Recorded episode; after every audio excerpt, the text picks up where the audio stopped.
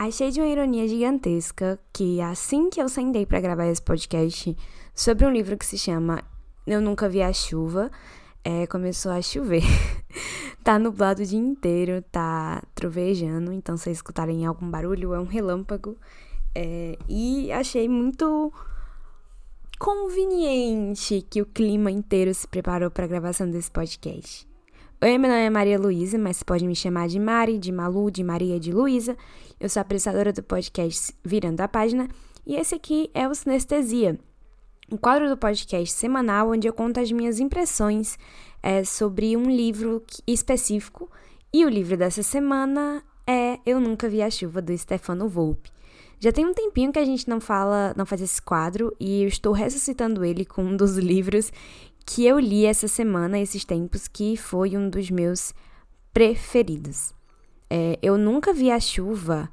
Ironicamente, na verdade, assim, eu acho incrível, porque quando eu li esse livro, não ironicamente, mas assim, é, coincidentemente, eu li esse livro em um dia de chuva.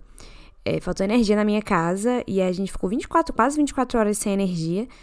E, assim, foi um caos, um caos puro. Tava muito quente, a gente não conseguia dormir.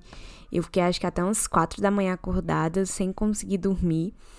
É, e eu tinha um Kindle carregado, e-books baixados e um sonho. E eu nunca vi a chuva, tava nesses e-books. E aí eu é, tava baixado já para eu ler há um tempo. Eu disse, bom, é um bom momento para ler, porque eu não tenho nada melhor para fazer. E eu li esse livro. Foi meu primeiro é, contato com a escrita do Stefano. Eu nunca tinha lido nada nele. É, eu sei que ele tem o livro Homens Pretos Não Choram, mas é, eu nunca tinha lido nada dele antes. E é, nunca tive a oportunidade de comprar um livro dele. Aí eu consegui comprar o e-book e fiquei muito feliz em ler esse livro. O livro conta a história do Lucas, que é um menino que mora em Portugal com a família adotiva. Ele é brasileiro, mas mora lá.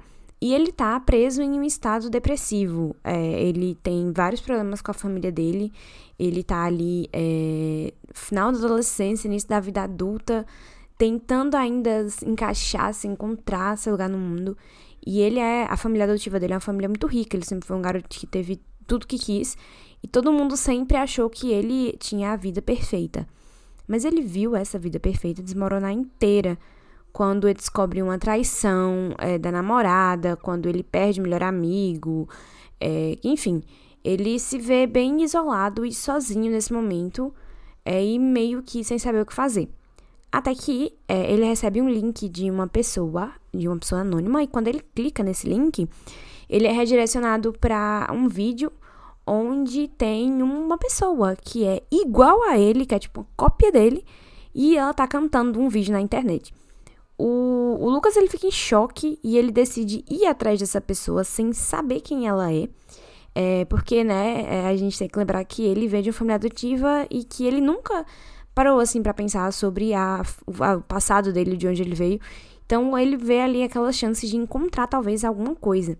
E ele manda uma mensagem para essa pessoa, que é um menino chamado Rafael, que mora no Brasil, e o Lucas, ele decide que vai atrás do Rafael. Então, eles conversam, é, eles eventualmente viram amigos e o Lucas fala para ele, então, é, eu acho que a gente pode ser irmão. E aí ele decide encontrar o Rafael. Eu Nunca Vi a Chuva é um livro bem rápido, é, ele é escrito em formato de diário, então você vê a passagem do tempo acontecendo muito rápido, você vê os relatos acontecerem de forma exaltada, mas ao mesmo tempo que ele é um diário bem intimista, porque tem vários detalhes que o Lucas coloca, que quem escreve o diário é o Lucas, o Lucas coloca que é bem interessante da gente é, dar essa olhada, tipo assim, de observar, não só do âmbito da cabeça dele, mas também das circunstâncias. O Lucas é um menino muito sozinho, é, eu acho que eu percebi isso nas primeiras páginas do livro, como ele era um garoto so, solitário e que faltava é, contato humano na vida dele, faltava é, pessoas e, de certa forma, agitação. É, que eu acho que todo adolescente, na verdade, toda pessoa precisa, assim, por mais que você goste da sua solidão e você goste de ser uma pessoa sozinha, eu também gosto de ficar sozinha. Eu acho que é importante a gente saber que estar rodeado de pessoas quando a gente quiser é, ter essas pessoas ao nosso redor é legal também. E eu vi o Lucas muito sozinho nesse sentido, muito afundado ali dentro da cabeça dele. E é um mergulho muito interessante a forma que o Stefano nos apresenta. A gente tem que lembrar que o Lucas ele é um adolescente. Ele é um adolescente, ele é, final da adolescência, começo da vida adulta, enfim.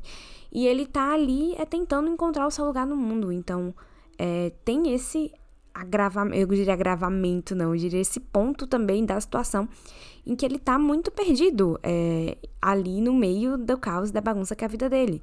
Eu gosto muito como o Stefano, ele coloca é, várias coisas, tipo assim, às vezes você lê e pensa, nossa, o Lucas soa como uma pessoa irritada, né, soa como uma pessoa raivosa, mas é porque eu acho que é totalmente comum e normal você ter raiva e você se sentir perdido e solitário quando não sabe seu lugar no mundo. E é, o sentimento que eu tive do Lucas foi exatamente esse. De uma pessoa que, tipo assim, tá tão perdida e afundada dentro de si mesma que ele não sabe muito é, como sair. E foi muito interessante é, essa jornada do Lucas é, que o Stefano nos apresenta, é, de como os sentimentos dele, de certa forma, não mudam, assim, no sentido de, tipo assim, aí ah, ele parou de ter depressão. É, no sentido de que como ele aprende a lidar com essas coisas, é, e como ele vê a vida do Rafael, a interação dele com o Rafael é muito interessante, porque ele vê uma perspectiva de vida que ele não tinha parado para pensar antes.